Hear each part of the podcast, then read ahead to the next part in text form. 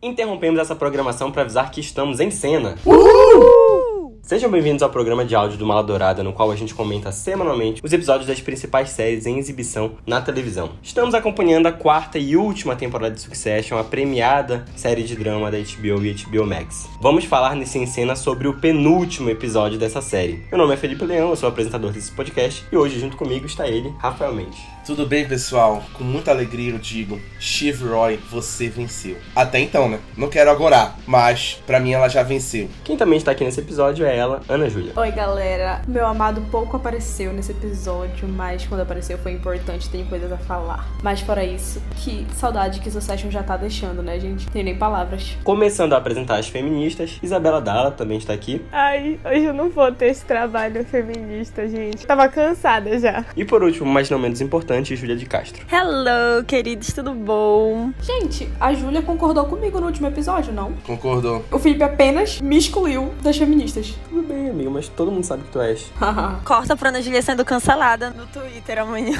E o nome desse nono episódio é Igreja e Estado. E o episódio se inicia com o contexto após vitória do Mencken que os, que os apoiadores do Jimenez estão protestando por toda Nova York, principalmente ao redor da sede da ATN. E a gente começa a acompanhar o Rowan ensaiando o discurso do funeral de Logan, que faz um bom paralelo também em como se encerrou o episódio anterior com o Roman com toda aquela confiança. O episódio já corta pro Kendall recebendo uma ligação da Rava dizendo que ela quer tirar as crianças da cidade porque ela não está se sentindo confortável com todos os protestos que estão acontecendo. E o Kendall ordena que o motorista dele vá até a Rava para tentar impedir. E chegando lá, ele tenta impedir a Rava, tenta segurar a Rava, tenta conversar também com a Sophie, que é a filha deles, mas a Rava diz que a Sophie está devastada e que não quer falar com ele. E o Kendall diz que vai entrar com uma medida judicial para que a Rava não consiga sair da cidade. A Rava diz para ele fazer isso mesmo, mas consegue sair no carro com a sua filha e eles deixam a cidade. Ao longo desse episódio todo, começando nessa cena inicial, eu penso muito em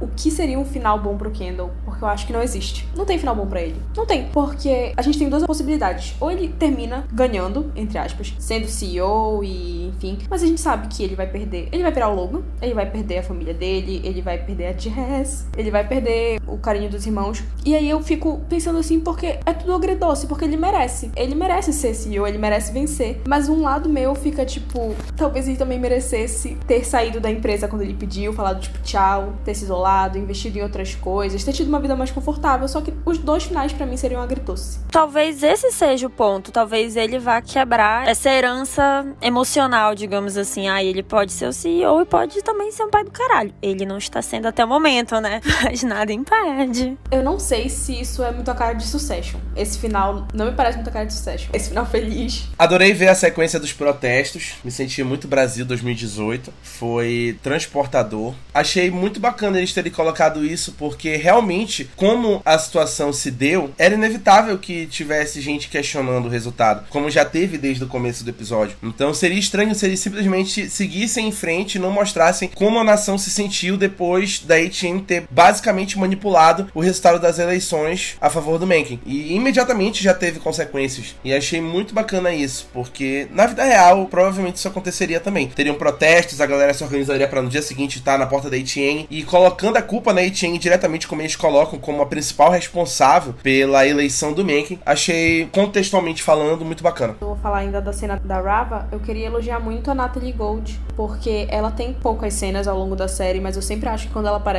ela é muito boa e essa definitivamente foi a melhor cena dela. Com muito pouco ela consegue fazer muito. É isto. É verdade. Eu concordo bastante. Ela tá aparecendo agora muito mais como mãe nessas sequências com o Kendall. E eu acho que essa decisão dela de levar as crianças para fora no dia do funeral, eu acho que foi um baque gigantesco pro Kendall, sendo que a gente já tava vendo que o Kendall já tava meio lelé, sabe? E a gente vai ver no decorrer do episódio que isso vai ser o estopim para ele tentar se segurar ali, mas cara, dá pra ver no rosto dele, com tudo isso acontecendo, que ele não tá bem, mano. Gente, o que foram os comentários do Twitter falando que o Kendall Roy tinha ido de Jason Sudeikis porque ele tava ameaçando se jogar na frente do carro da ex-esposa, pra quem não sabe. Saiu uma matéria num tabloide americano falando sobre a separação do Jason Sudeikis com a Olivia Wilde e ela namorando com o Harry Styles e falava que ele se jogou na frente do carro dela pra ela não encontrar com o Harry Styles. E o pessoal comentando, falando que ele tinha rido de Jason Sudeikis, eu não aguentei. A arte imita a vida, sabe? A vida imita a arte. A Steve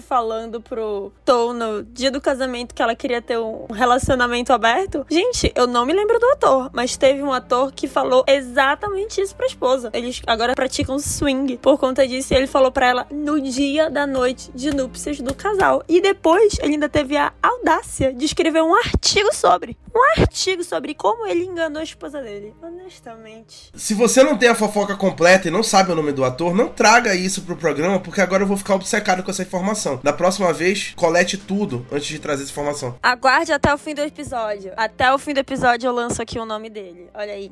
É marketing, toda a estratégia para vocês ficarem até o fim do episódio. Não, mas isso que tu falaste também, Ana Juliette, sobre não ter esse final feliz, para mim é uma das coisas que mais tá evidente no momento é que isso não vai acontecer, porque o Jesse Armstrong, ele é um coringa, né? Ele é maluco. Nono episódio, penúltimo episódio da série inteira, e ele continua criando conflito. Ele não tá tentando resolver nenhum, ele tá criando mais e mais conflitos, que eu acho incrível, porque Succession é uma série que ela é extremamente dinâmica. Desde o primeiro episódio da primeira temporada, teve inúmeras mudanças de contexto, e isso é uma coisa que vai continuar acontecendo. É um mundo super dinâmico, o contexto deles é super dinâmico, e isso não vai parar agora. Então é inútil que Succession tenha um fim definitivo ou tenha um final feliz. Isso tá me agradando muito como ele tá conduzindo essa reta final, e eu não faço ideia do que esperar no próximo episódio. Mas voltando para esse episódio, a gente já começa a acompanhar o Madison ligando pra Shiv, que diz pro sueco que eles têm que divulgar os números da Gojo na Ásia. O Madison fica um pouco inseguro com isso, mas acaba aceitando o que a Shiv diz e pergunta também sobre o Mencken, e a Shiv diz que tá bolando um plano para tentar persuadir o novo presidente. Já na sede da ATN, o Greg mostra pro Tom uma matéria de uma revista que ressalta a linha do tempo de apoio da ATN ao Mencken, citando inclusive o Tom também. O Tom fica totalmente abatido com isso, fica também muito ocupado com todas as questões que estão tendo das repercussões das eleições. E os irmãos eles se encontram em um carro e vão junto até o funeral. E nesse momento a Shiv conta que tá grávida e o Roman começa a fazer uma série de piadas malucas da cabeça do Roman, totalmente nojentas, mas é Roman, né? E o Kendall visivelmente abalado conta da situação da Rava e diz para eles tentarem ter uma trégua ali no funeral para eles não ficarem brigando, muito em decorrência do que aconteceu no episódio anterior também. Quando eles chegam ao funeral, o Kendall conversa com a Jess e pede para ela acionar os advogados da família para que ele comece a fazer o processo de obtenção da guarda dos filhos. E o Kendall vê que na agenda dele também tá marcada uma reunião com a Jess e ele começa a pressionar ela para saber o assunto dessa reunião até que ela admite que ela irá se demitir. E o Kendall inicialmente tem uma reação amena, mas ele se irrita, começa a insultar a Jess, dizendo que ela tá sendo burra, infantil, criança. A partir disso eles seguem para a igreja até o funeral do Logan. Essa série consegue equilibrar a comédia e o drama de uma tal maneira que, assim, o episódio mais dramático, né? O funeral do Logan, eu acho que foi o episódio que eu mais ri até agora. Quando o Madison fala aquela história do ai, porque a democracia de vocês é relativamente bem jovem, né? Aí a Steve ficou assim confusa e ele, ai, a não ser que você esteja excluindo os afro-americanos, né? Gente, mas eu dei uma risada tão grande, tão grande que vocês não têm ideia. Esse episódio inteiro foi tipo assim, eu quase chorando, risada. Eu quase chorando, risada. Foi assim, tudo pra mim. O Kieran Culkin é impressionante fazendo comédia, né? Eu acho que a maioria das pessoas já conhece o Kieran Culkin de muito tempo. Eu conheci o Kieran Culkin em Scott Pilgrim, que ele tava hilário. E eu acho ele maravilhoso nesse filme. É um dos melhores personagens, se não o melhor personagem do filme. Eu acho sensacional como ele tem um timing perfeito de comédia. Claro, tem que parabenizar o Jesse Armstrong também, o nosso querido Coringa, como o Felipe falou, que cria cada situação. Mas como o Kieran Culkin fala, como ele olha, como ele se expressa, faz toda a diferença para fazer cada piada funcionar. E essa sequência no carro, quando a Shiv conta que tá grávida e ele começa a fazer uma sequência de comentários realmente inconvenientes, mas que dá vontade de rir, porque o Kieran Culkin entrega de uma forma muito boa, é sensacional. Mostra a complexidade de Succession, como já foi dito aqui, sobre fazer a gente rir em um cenário completamente dramático. Jess Jordan, você sempre será famosa, não tem jeito. E uma coisa que eu adoro em Succession é como você vai ver, tipo, no Twitter o pessoal falando essa personagem, que sequer tinha duas falas, é muito importante. E ela representa a humanidade do Kendall, e aí os fãs estão ali filosofando, e aí de longe você vai pensar, olha esses fãs viajando, mas não.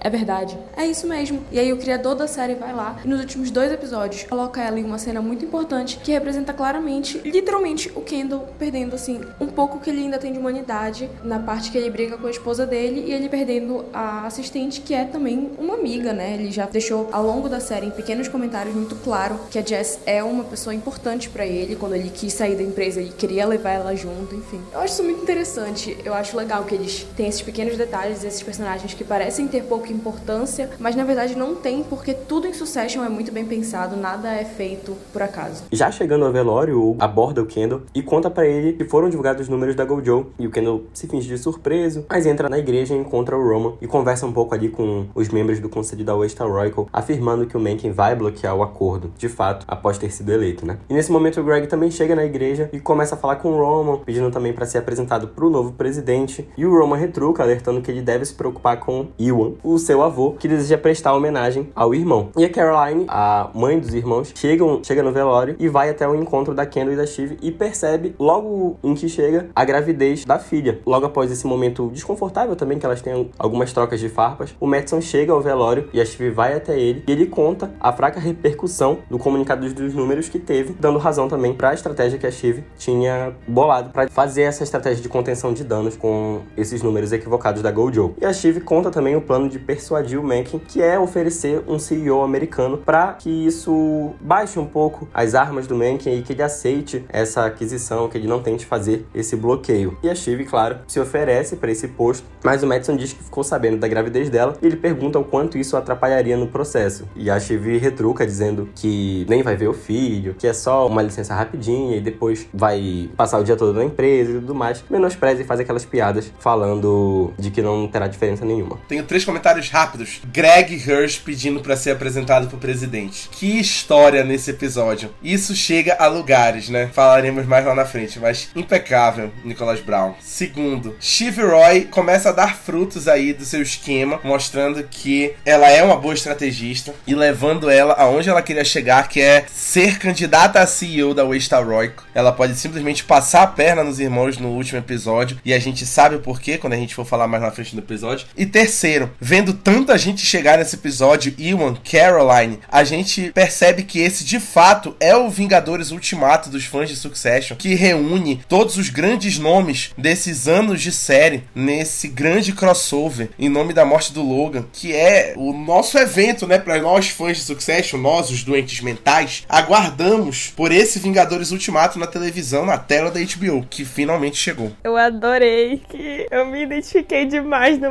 Issues naquela conversa, gente. Eu estava ali, parecia que eu estava ali naquela interação, de verdade. Ai, juro, como pode? Eu amo Succession. Galera, o que foi essa cena da Caroline encontrando com a Shiv, olhando para ela e, oh, só tipo, fazendo barulhos. Ela só fez barulhos. Ela fez barulhos, como pode? Como pode? Eu sou obcecada. Eu não vou nem me estender porque eu já gravei um podcast inteiro por Valkyria sobre maternidade, mas que relação, gente. Que relação mãe filha é essa? Eu amo. Eu sou obcecada. Eu tava muito ansiosa por esse momento.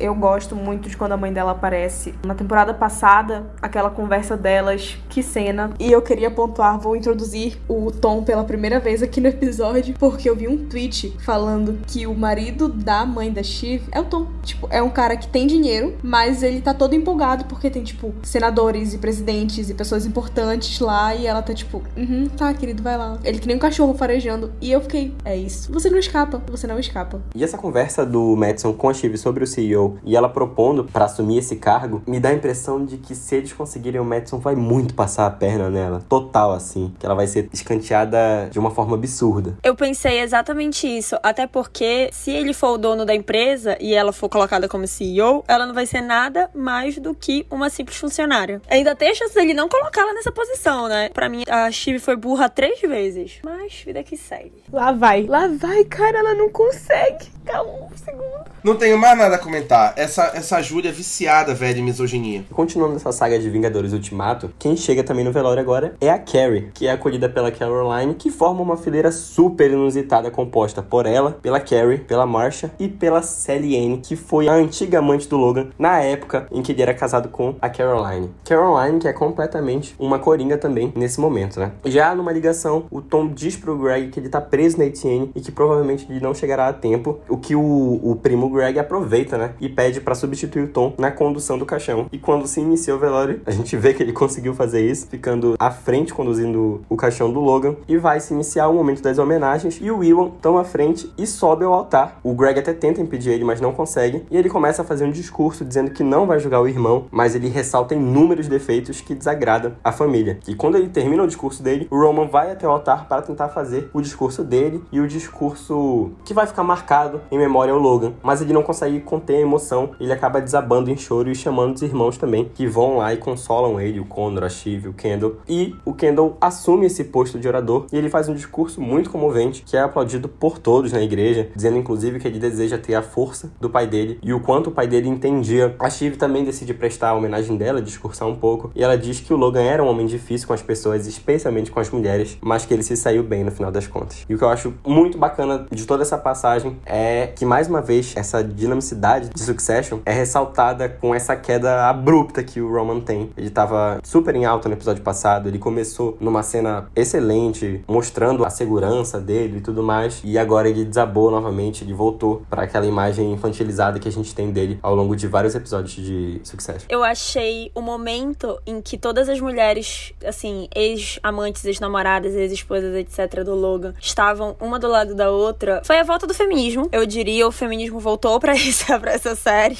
Eu achei uma cena, assim, muito poética, sendo bem sincera, porque, claro, é uma cena, entre aspas, clichê, né? Várias séries, vários filmes já fizeram isso, de tipo assim, ai, a atual e a amante, ou então a atual e a ex, tipo, juntas no luto e tal. É uma coisa que já foi feita várias vezes, mas eu achei muito bonito nessa série, sabe? Porque são pessoas emocionalmente completamente fodidas, são pessoas, assim, loucas da cabeça. Mas ali naquele momento elas estavam naquela vibe, hum, a única pessoa que a gente tem que odiar é o Logan, não a nós mesmas. Eu amei aquele momento. Só deixar claro que eu ironizei, tá? Que foi a volta do feminismo, porque o Rafael fez uma cara muito da... indignada, então a ironia que foi a volta do feminismo, tá? A minha cara indignada foi justamente porque no episódio passado tu meteu o pau na Chive e agora tu quer falar de feminismo aqui ao vivo no programa. Pra mim é completamente incoerente. Acho que Isabela Dalla tá na mesma página que eu. Óbvio. Essa série tem seus momentos. Mas voltando lá pro final, eu tenho muitas outras coisas para comentar sobre os discursos que eu acho que são mais válidos comentar pro final do episódio, né? Até para não dar spoiler, né, aqui do rolê. Mas para mim, o momento em que o Roman finalmente meio que quebra, a gente tá tendo esses indícios ao longo de vários episódios. Ele tá saindo demitido geral, ele tá saindo fazendo o que ele quer, foda-se o resto. E naquele momento foi quando a realidade meio que, tipo assim, caiu a ficha. Até porque ele tava naquela vibe muito confiante, e aí o tio dele, né, que seria o irmão do Logan, foi fazer aquele discurso e falou de algumas vulnerabilidades, digamos assim, do Logan, né? Explicou a história da Rose, por que, que o Logan se sente tão culpado pela Rose, por que, que lembrar dela traz tantas mágoas para ele, né? Os traumas que ele sofreu na infância. Então ele trouxe essa vulnerabilidade para aquele contexto. Até esse momento, o Roman tava muito, ah, eu sou o rei do mundo, eu que mando nessa porra toda, sabe? Eu que tô aqui do lado do presidente de quem é que fala com ele ou não. E aí naquele momento, tipo assim, o pai deixou de ser aquela imagem, aquela figura do, ai, o grande homem, o grande homem, como ele repetia várias vezes no discurso ensaiado, né? E virou apenas, ai, o Logan, o pai que ele sempre admirou, mas que nunca teve a capacidade de amá-lo ou de demonstrar que o amava. Então, para mim aquele momento foi incrível e quando eu tava assim segurando as lágrimas, mais uma vez Succession me faz cuspir água de rir e o Roman fala: "Ele tá lá dentro?". Gente, naquele momento eu fui levitada. Sem brincadeira, aquele momento, todo mundo ali chorando, sem entender o que tava acontecendo e ele ali que ele se tocou, putz, o corpo do meu pai tá ali. Eu quebrei de rir, uma circunstância, toda uma construção maravilhosa. E aí o discurso do Kendall falarei mais à frente, porque eu não quero dar spoiler aqui. Mas que momento! Kendall, Logan, fucking Roy. Gente, quando ela fala pra Márcia que aquela outra mulher, a Carrie dela, eu falei, não, não, não, não. Que essa foi a melhor cena que eu já vi, tá entendendo? E elas sentando todas juntas, a Carrie chorando e a Márcia dando a mão pra ela. Eu fiquei, meu Deus do céu, eu nunca pensei que eu veria isso Succession. De verdade, todas as mulheres menosprezadas por Logan Roy se unindo. Ah, eu adorei, adorei demais. Simplesmente as viúvas de Logan Roy, como pode. Sério, gente. Que cena incrível. E simplesmente, para quem não sabia, a Sally Ann é interpretada pela esposa do Brian Cox. Gente, er...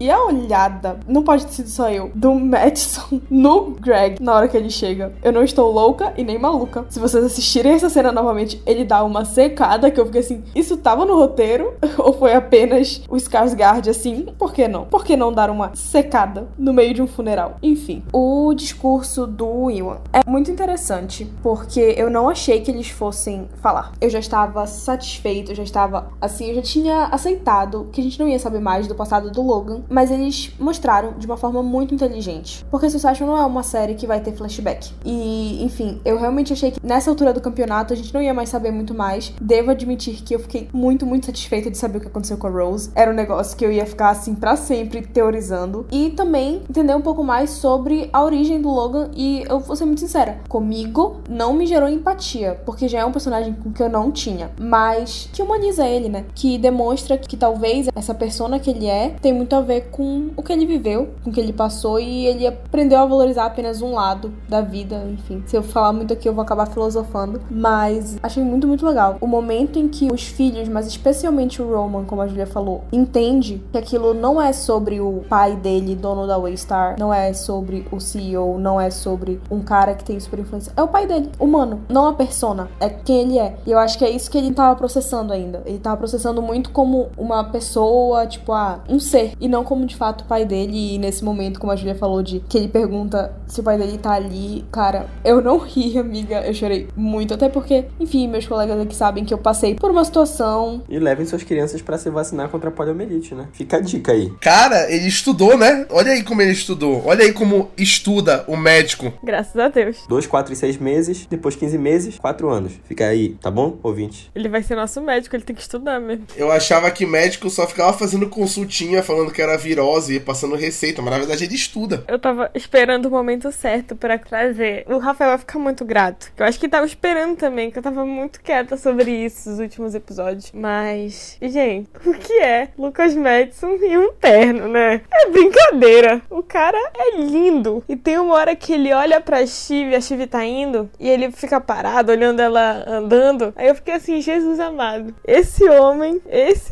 esse homem é esse homem, tá? E eu vi que ele é mais baixo que o Greg. Eu pensava que ele não era mais baixo que o Greg. O Greg é literalmente um monstro de alto. O cara é gigantesco. Mas os dois são maravilhosos, mas, né? Alexander Skarsgård está de parabéns. Eu não sei como é que a Shiv ainda não foi em cima dos Skarsgård desse homem, né? Puta que pariu. Eu fiquei em completo silêncio assistindo a cena do Kieran Culkin saindo do púlpito e chorando desesperadamente. Foi para mim hipnotizante. Eu fiquei devastado assistindo aquilo, devastado. A gente até comentou no nosso grupo do WhatsApp que toda semana a gente muda quem a gente acha que vai ganhar o M e as categorias de atuação. E aí eu mudo de novo e já acho, de novo, 100% que vai ser Kieran Culkin depois dessa cena. Depois desse episódio todo, né? Ao longo do episódio ele reforça muito mais isso. Mas esse momento onde ele entra em desespero e ele discretamente chama os irmãos pra frente, eles se abraçam ali, ele pede para abrir o caixão porque ele quer ver o pai. E é muito doloroso, muito doloroso. Kieran Culkin passou muito bem a dor e aquele momento de união deles é tão confortante, né? Muito confortante. E para terminar, eu vi um paralelo muito interessante que a galera falou no Twitter de que na hora que a Shiv fala que o Logan era um homem difícil com as mulheres, a câmera corta e foca na Carolina e na Jerry, que foram as mulheres que mais sofreram na mão dele na West Royal. E imediatamente a câmera desfoca delas e foca no Kendall, no mesmo corte, que tá repetindo os passos do pai dele e fazendo a mesma coisa com a Jess e com a Rava. Muito brilhante. Até a escolha de câmera, a escolha de enquadramento, a escolha de montagem da série é brilhante porque o Jesse Armstrong monta uma semiótica que é absurda, pô. Quando tu pega pra ver os detalhes, quando tu pega pra analisar minuciosamente do que se trata, tu fica cada vez mais chocado. É simplesmente impressionante. Veja um verso se fechando no final, porque eu falei lá no início, agora o Rafael tá fechando meu verso, nem se tocou. E segundo, mais do que ver os três irmãos juntos, eu amo quando são os quatro. Eu amo quando são os quatro. Eu amo quando são os quatro. Essa cena me emocionou muito. Depois do discurso de homenagem no velório do Logan, o caixão ele é levado para fora da igreja e os convidados começam a deixar o local e o Hugo vai até o Kendall para contar que ele ouviu essa conversa da Shiv com o Madison sobre a questão do CEO estadunidense. E depois da cerimônia na igreja, os irmãos vão até a turma da família conferir a parte interna da propriedade e o caixão e o corpo do Logan são levados para dentro e o Roman abandona a cerimônia e vai pro carro dizendo que não consegue aguentar mais aquela situação. Inclusive, quando a cerimônia tá chegando ao final já, a Marcia vai até a Steve e diz que ela sente falta do Logan, embora ambas tenham sido machucadas pelo Logan Roy. Já depois da cerimônia ter finalizado, Kendall vai até o Hugo e diz que ele precisa que ele espalhe na imprensa que nem a família e nem o conselho apoiam a aquisição da Waystar Royal pela Gojo e que ao fazer isso, o Hugo vai ser recompensado com milhões. Uma cena excelente do Hugo, inclusive latindo, dizendo que vai ser o cão de guarda do Kendall. E já o episódio corta para um momento posterior da recepção. Já o episódio corta para um momento posterior em que os convidados começam a chegar ao hotel de recepção após o velório do Logan. E o Kendall encontra o Colin também, que era o motorista pessoal do Logan, e pede para que o Colin, inclusive, trabalhe para ele e que ele sabe que o antigo funcionário da família tá fazendo terapia após a morte do Logan, o que deixa ele um pouco desconcertado também. Eu gosto muito da cena da Marcia falando com a Steve, especialmente porque ela é pouco depois do momento em que a Steve vai falar com o Carl e com o Frank. E a gente vê que ela quer uma resposta genuína, ela quer algo real sobre o pai dela, e eles não fornecem, eles fornecem o que todo mundo fornece. Tipo, ah, ele era um homem difícil, mas ele era um grande homem. Enquanto eu sinto que a Marcia é muito genuína e ela dá realmente uma resposta que eu acho que é o que a Steve queria, sabe? Ela queria ter uma conversa de verdade sobre o pai dela. Porra, eu voltei nesse momento do latido, eu voltei para confirmar que o Hugo tinha latido, que eu achei inacreditável. Aí eu voltei e vi que o Hugo latiu mesmo e fiquei assim, bom, Succession já foi pras pica mesmo, oficial. Não tem mais nada a ser feito, o Hugo latindo pro Kendall é realmente não tem mais o que fazer para essa série. Eu acho o Hugo uma piada, para ser sincero. Eu não sei se a gente já falou sobre isso alguma vez, mas eu acho o Hugo uma piada, né? Eu acho que ele, tipo assim, ele acha que ele é importante, ele fica revoltado quando ele é preterido e ele tá sempre a postos para puxar saco e fazer tudo que o Kendall pede. Sei lá, eu acho que ele quer ser importante, que ele sente que ele é importante, mas acho que ele não é mais importante nem que a Carolina. Acho que até a Carolina é mais relevante pra empresa do que o próprio Hugo, sabe? Ele é descartável pra caralho e para mim ele é uma piada. E essa cena do latido só reforçou isso para mim. Cara, o Hugo, ele também, ele é atrelado com Kendall, né? Por causa daquele rolê do quarto episódio da temporada, que ele fala, né, que a filha dele vendeu as ações e tudo, ele só comenta com o Kendall. Então, assim, ali também pra ele é uma certa proteção que o Hugo tem, né? Eu achei incrível. Para mim foi a mesma coisa que o Mencken na temporada passada, indo atrás da lata de Coca-Cola para conquistar o Logan. Para mim deu exatamente essa mesma energia. E após essa conversa do Kendall com o Cole, ele vai até o Mencken conversar sobre o bloqueio da aquisição. E o presidente eleito diz que irá tentar ajudar, o que desagrada bastante o Kendall. Mas a conversa deles é interrompida pela chegada do Connor, pela chegada do Greg, pela chegada do Roman à mesa também. E a Steve se aproveita dessa situação toda e leva o Mencken para conversar com o Madison. E o Kendall, observando de longe, pede pro novo cão de guarda dele acompanhar essa situação. Já a conversa da Steve, do sueco com o Mencken, acabam contando essa estratégia para ele sobre o CEO americano,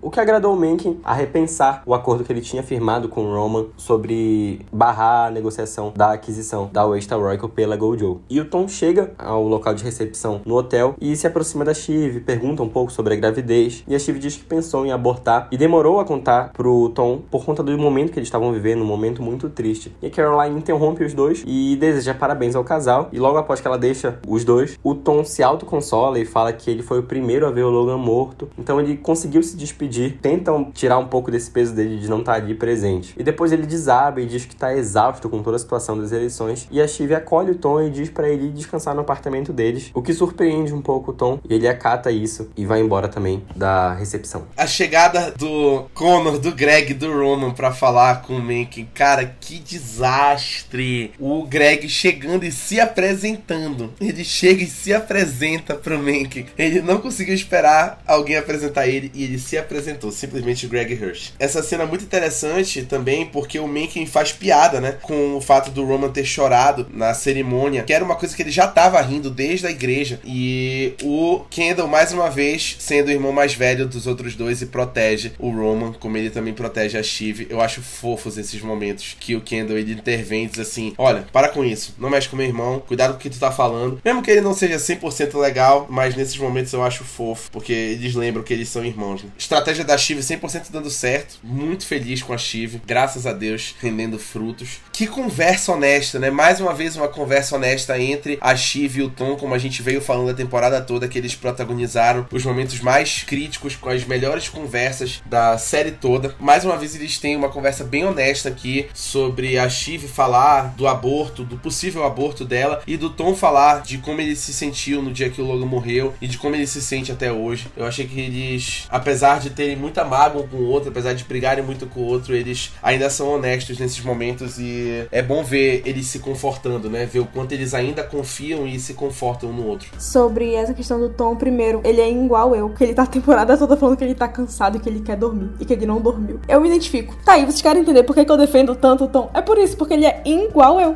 É isso, não tem outra explicação. Sem brincadeira, agora, saiu uma, um artigo do The New York Times sobre o Tom, sobre o personagem dele, depois desse episódio. E é bem interessante porque fala sobre. Pegando um pouco daquilo que eu falei sobre o marido da mãe deles, da Caroline, né? Que ele não é. Isso daí a gente já foi discutindo também na temporada. Ele não é do dinheiro antigo, assim. Ele não é de uma família. Ele era de uma família com condições, fez uma boa universidade e tal, mas ele não é. Então ele tá ali lutando. E se você parar pra pensar, isso eu já falei. Eu acho que eu já falei em algum outro episódio de podcast. Ele é o que conseguiu se infiltrar ali, né? É toda uma situação muito pesada para ele, porque ele tem esse âmbito familiar, mas ele também tá em uma posição complicada. Ele sabe que dependendo de quem vai ser o próximo chefe dele, ele pode ser demitido, apesar de fazer um bom trabalho, porque já foi mencionado algumas vezes que ele é bom no que ele faz. Ele realmente, tipo, é competente. O cara simplesmente não está dormindo. E a vida pessoal dele tá uma merda, e a vida profissional dele tá uma merda. Tá tudo uma merda. Ai, ai, enfim. E vocês querendo atacá-lo? E sobre esse plano da Shiv, o plano tá dando certo. Eu só penso que, e eu acho que é aí que está o pulo do gato. Ele não tá falando que vai ser ela. Não tá falando que vai ser ela. Entretanto, quero destacar aqui como a gente tá vendo novamente o que eu acho que tinha um tempo que eles estavam esquecendo de que a Shiv também é muito competente. Ela é uma estrategista e agora nesses momentos a gente tá vendo novamente esse lado dela. Não dava para perder sempre, né? Quando ele começou e falou a seguinte frase, que a filosofia política dele era privacidade, sexo e pasta e macarrão. Sexo não, fala o que ele falou mesmo. Não vou falar, eu acho que sim, que vai ficar muito chulo o podcast. E sempre quando eu falo alguma coisa, algum palavrão, o Rafael, ele pega sempre a parte que eu falei palavrão e posta no Instagram. E eu não consigo repostar. Então eu vou parar de falar palavrão pro Rafael parar de me queimar.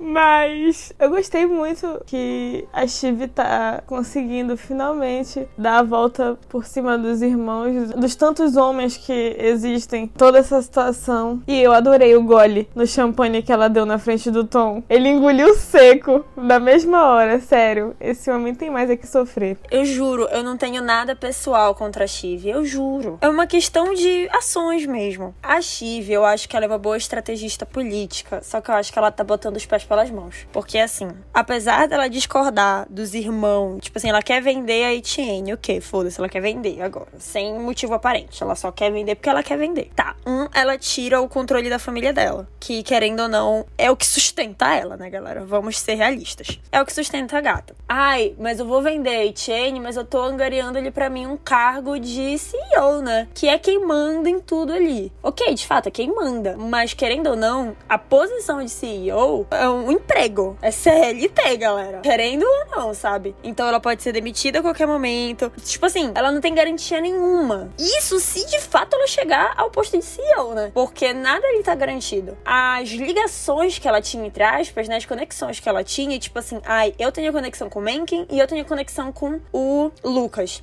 Ela apresentou um ao outro e foda-se, entendeu? Eles podem muito bem ter uma relação entre eles dois e excluir a Shiv, sabe? Eles podem até, sei lá, colocar alguém aleatório na posição de CEO, porque é o único critério até agora que seja americano, né? Eles podem colocar o Greg lá, que tá tudo ótimo. É alguém da família, é um americano. Então, assim, para mim, a gente viu nas temporadas passadas, quando ela trabalhava com política, né? Que ela é uma boa estrategista política. Só que ela, dentro da empresa, ela não teve sucesso. Ela tinha uma vibe muito, ah, eu que mando, foda-se você. Que ninguém na empresa curtiu, né? Acho que era na segunda pra terceira temporada. Meio que o pai tava treinando ela, né? Pra ver se ela conseguia assumir. E ele foi lá e disse: Cara, não dá. Não dá pra você agir dessa maneira, entendeu? Você tem que agir de uma maneira assim, assim, assada. Então, ela, no sentido empresarial, foi um certo desastre. Ela ali na gestão empresarial não funciona. Mas assim, gente, juro, nada pessoal contra ela. Porra, imagina, tu tá cinco minutos falando da Chive, porra. Imagina se fosse pessoal. É porque vocês defendem muito ela. Se vocês defendessem, eu não ia ter que falar mal. Tu falou até de direito trabalhista brasileiro sobre uma situação nos Estados Unidos para tu falar mal dela. Imagine se não fosse pessoal. É a expressão, Rafael. Tá, vou falar mal do Roman agora, que era o que eu ia falar. Assim, o Roman, ele foi outro que meteu os pés pelas mãos, mas eu sinto que ele foi de uma maneira menos intencional. Ele mostrou o lado humano dele ali no funeral e o Mencken, cara, perdeu, entre aspas, o respeito que ele tinha pelo Roman. E o Kendall percebeu isso. O Kendall se tocou que, tipo assim, pô, agora meio que fudeu. Porque a Shiv já tá contra a gente desde o início. E o Roman, tipo assim, apesar deles estarem no mesmo lado, né, entre aspas, eles estão no mesmo lado, mas o Roman não conseguiu mais segurar aquilo. Ele não conseguiu mais segurar o que tá, tipo, tá tudo bem, ele é humano, sabe? Mas ele não conseguiu segurar. E a carta na manga que o Roman tinha, ele perdeu. E o Kendall, tipo, joga na cara dele. Fala mesmo, olha, cara, não tem problema, mas você perdeu, a gente se fudeu. Então a gente precisa, tipo assim, reorganizar. A gente precisa se reestruturar. Porque do jeito que tá, tipo assim, o que eu tô vendo é que cada irmão tá jogando pro próprio time. Teve ali um rolê de união, mas cada irmão tá jogando pro próprio time de uma tal maneira que todo mundo vai se fuder. O Kendall é o que mais tá tentando jogar para todo mundo. É o que mais tá tentando, mas ele, enfim. E como a Ana Júlia falou no início do episódio, realmente, o Kendall tá se tornando o Logan Roy, né, na relação dele com a ex-esposa, com as funcionárias, trazendo o Colin, né, o ex-segurança do pai para perto dele, o modo como ele está tratando o Hugo, ele tá se tornando um novo Logan Roy. E eu tô gostando, sendo bem sincera, eu tô gostando, eu acho que é o caminho natural das coisas, sabe? Ainda tem coisa para comentar do episódio, né, então eu vou parar por aqui. Mas, assim, eu acho que a Shiv tá metendo as pés pelas mãos, o Roman, infelizmente, escolheu o pior momento para se tornar humano de novo, e o Kendall tá correndo atrás do prejuízo. Cara, assim, eu acho que nenhum deles se mostrou ser uma opção sólida, firme, para o cargo de CEO. Eu de fato acredito nisso. Inclusive o Kendall. A gente pode argumentar que o Kendall é a opção mais forte, que sempre foi ele e tudo mais, nome sublinhado e tal. Mas o Kendall, em poucos momentos, ele conseguiu também meter os pés pelas mãos, como foi no caso lá dele adulterar os números e algumas outras situações de insegurança dele que a gente já viu ao longo de toda a série, quando ele ocupou um cargo de maior destaque assim. A Shiv é a mesma coisa, o Roman é a mesma coisa e todos eles estão tentando jogar pro lado deles, né? Prova disso é que todos já tentaram conversar com os executivos da Waystar para que eles fiquem do lado deles pro possível plano que ele vai bolar para tentar assumir o maior cargo da Waystar Royco, né? Eu tô quase com peninha da Shiv que possivelmente depois da aquisição vai ganhar alguns bilhões, coitada. Mas o fato é que a estratégia dela tem dado certo, tanto é que o Madison liga para ela para dizer que o Mencken tá interessado no acordo que eles comentaram de forma informal no hotel. E o Kendall vai até o Roman para falar justamente sobre isso, sobre esse possível acordo do Mencken com o Madison e a Shiv, e o Roman se nega a acreditar porque ele diz que o o Mencken tinha esse acordo com ele, firmado sobre barrar a aquisição. E então o Kendall joga algumas verdades e culpabiliza o irmão, mas diz que precisa da ajuda dele para contornar a situação. Ele fala que o Roman se precipitou, tentou imitar o Logan, achou que era o Logan e teve algumas atitudes precipitadas e que ele deveria ter impedido isso. O Roman perde a cabeça com toda essa situação e ele sai do hotel e começa a andar pela rua e vai até onde os apoiadores do he estão protestando e começa a insultar os manifestantes até que ele passa por uma grade e ele fica insultando os manifestantes, ele continua insultando os manifestantes no meio deles, ele é derrubado por um deles, fica um tempo no chão e após ele levantar, ele segue andando sem rumo, fazendo um contraste com o início do episódio, né? Se o início do episódio faz um paralelo com o momento final do episódio anterior, esse já faz um contraste bem forte com o início e o final do episódio anterior, que é o Roman descendo todos os níveis de segurança e de confiança que ele construiu nesses momentos próximos da eleição e agora ele tá completamente perdido novamente. Eu acho que eu nunca vi o Roman tão perdido assim. Se vocês olharem para a situação dele, para esse episódio inteiro, como eu já falei em outro podcast, em outro em cena, que ele tá num episódio de mania, assim, óbvio. Ele xingando as pessoas, querendo, né, ser atingido. Não sei se para sentir alguma coisa, sabe? Foi uma das melhores cenas que eu já vi nessa série, de verdade. Esse episódio inteiro foi incrível, mas eu tinha certeza que no final ia acontecer alguma coisa com ele. Eu não achei que o episódio ele ia acabar do jeito que acabou, dele só indo embora, cambaleando contra o fluxo da multidão. Eu pensei que alguma coisa realmente ia acontecer com ele, mas sei lá, né, Estados Unidos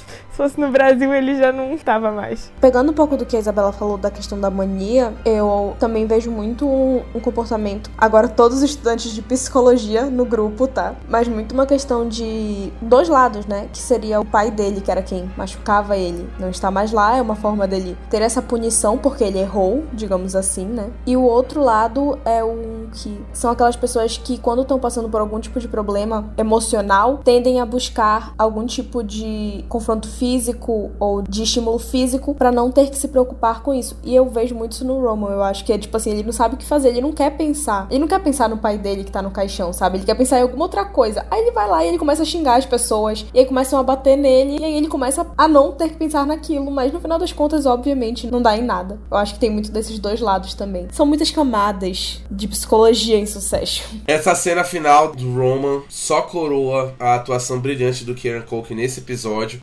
Gigantesco, gigantesco. Provavelmente ele vai ganhar o Emmy de melhor ator de drama. Acho que não tem para outra pessoa depois dessa performance incrível o episódio todo, mais essa sequência final. Que personagem complexo esse Roman Roy. Que personagemzinho. Brilhante. Episódio zaço. Maior episódio da temporada até agora, porque a gente já sabe que o próximo vai ter uma hora e meia e seja o que Deus quiser. Eu concordo muito com isso que a Nadilha disse. Tipo assim, psicologicamente falando, eu acho que o Roman seria um prato cheio, assim, pra um psicólogo fazer vários tipos de análise. Mas que. Juro, eu tô tentando entender agora qual foi de fato a intenção do Jesse Armstrong, né? Porque a gente tem várias teorias, né? Psicologicamente falando. Por que, que ele fez aquilo? Ah, é um paralelo com tal coisa. Mas, cara, eu queria muito, tipo, sentar com ele num bar e ter essa conversa, sabe? Por que exatamente que aconteceu assim? Todo esse episódio pro Roman, para mim, foi muito revelador, sabe? Tanto pro Kieran, né, como ator, porque no início ele mostrando aquela confiança, ou aquela pessoa segura de si, aquele discurso que deveria ter sido, né? E ele no momento do funeral completamente quebrado emocionalmente. Esse final, gente, foi assim,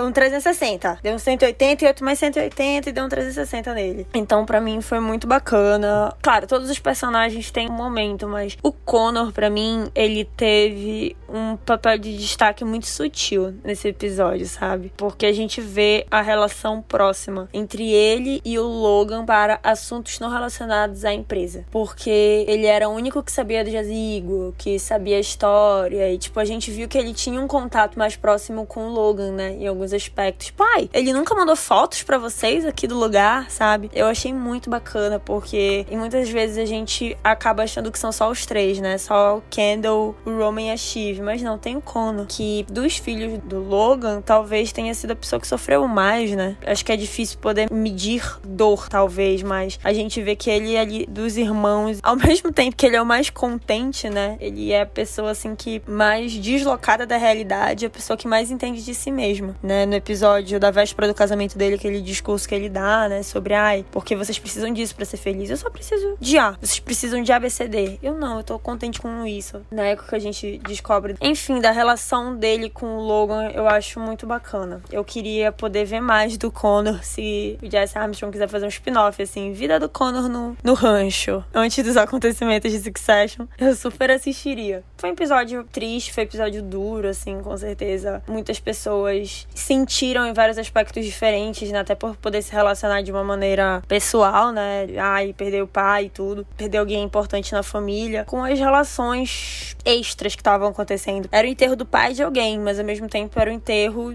de uma figura, né? De um símbolo. E que para muitas pessoas era um símbolo extremamente negativo. Então, os efeitos que isso vai ter. Eu queria pelo menos ver, assim, os efeitos que isso teria a longo prazo na série, sabe? Eu queria ter tido essa perspectiva de, tipo assim, ah, é alguém, entre aspas, comum, que não tem nada para ganhar ali dentro do funeral, sabe? Eu queria saber isso. Eu não sei como esse cara vai terminar essa série inteira em só mais um episódio. Eu juro que eu não sei como. Ele precisa fazer mais um filme, mais três filmes sobre a história desses irmãos, que eu preciso de mais. Não tem como. Eu queria que o Roman apanhasse um pouquinho mais. Um pouquinho mais, porque, poxa, ele deram um tapa na cara dele e ele caiu pro chão, pô. Tinha que ter um pouquinho mais ali de violência, mas é isso que eu tinha para falar desse episódio. Estou ansiosa pelo próximo e triste ao mesmo tempo. E para quem ficou esperando, o nome do ator que fez aquela sacanagem com a esposa dele, Thomas Merodeth, tá? Ele fez um artigo na Playboy contando tudo sobre esse rolê que ele fez, tá bem, galera? Ele tava em Silicon Valley, ele fez Zumbilândia, ele também tava em Final Girls e o Lobo de Wall Street, galera. E com isso chegamos ao fim desse Encena, falando sobre o nono episódio da última temporada de Succession. Quero agradecer aos podcasts aqui pela participação e pelos comentários, Rafael, Ana Júlia, Isabela e Júlia, e pedir para vocês ficarem ligados na cobertura do último episódio da quarta, que também é a última temporada de Succession, no próximo episódio do Encena. Quero relembrar para vocês também que a partir de junho, o Encena irá cobrir Invasão Secreta, que é a nova série da Marvel Studios no Disney Plus, e a apresentadora da temporada será a Isabela Dalla. Uhul!